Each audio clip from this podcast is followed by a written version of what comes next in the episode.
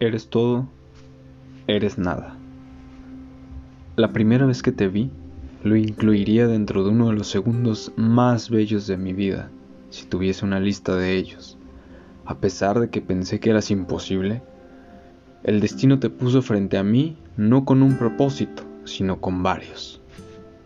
Convertirte en una parte de mí, enseñarme a ver más allá de lo visible, a sentir lo intangible, pero irónicamente, el destino tenía como cuarto y último propósito que tú llegaras a mí para marcharte.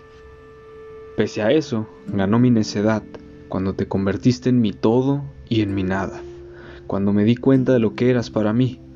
Te convertiste en la letra de mi canción favorita, esa que con tan solo escucharla unos minutos eriza mi piel y acelera mis pulsaciones.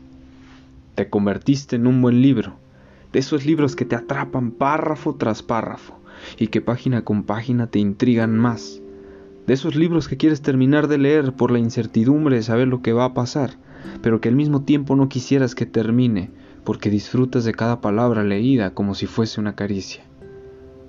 Eras como una buena pintura postrada en la pared de un reconocido museo, hermosa aún estando estática, expresando tanto sin decir nada, siendo apreciada e incluso valorada por los espectadores que anhelaban tener esos trazos entre sus pertenencias, quizá también entre sus brazos, tan llena de colores y a veces solo te veía blanco y negro.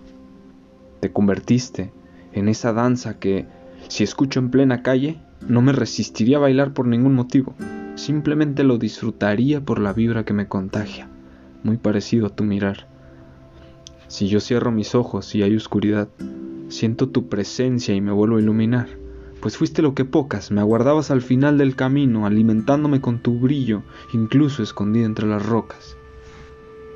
Eras tan mía, pero también tan libre, como una ráfaga de aire en mi piel, de esa que se goza, de esa que llega justo después de haber sido expuesto al calor del sol, pero momentánea.